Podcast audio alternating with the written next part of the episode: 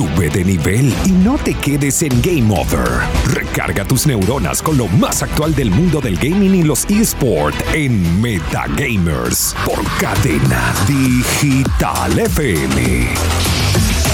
Hey pana, mi nombre es Jason Rauseo y te estaré acompañando en los próximos minutos con lo más reciente del mundo de los videojuegos y los deportes electrónicos. La PGL Major de Counter-Strike Global Offensive ya tiene campeón, tras la victoria de los ucranianos de Natus Vincere frente a G2 Esports, con la que cerraron un torneo perfecto. Con esto, el Team Natus Vincere se proclama por primera vez en su historia como campeón del PGL Major Estocolmo 2021, el torneo más importante de la escena de Counter-Strike en el mundo. Este fue un Major muy especial, primero porque repartió 2 millones de dólares en premios, el monto más grande en su historia y el doble de lo que se entregó en ediciones anteriores. Y segundo porque es el regreso por todo lo alto de esta competición desde el año 2019. La final inició a favor de Navi que se adelantó ganando en el mapa Ancient con un récord de 16 a 11 kills. A punto estuvo G2 de empatar la final ya que llegó a ir 14-7 en el mapa Nuke, pero dejó escapar la ventaja y los ucranianos forzaron el desempate para terminar ganando 22 a 19.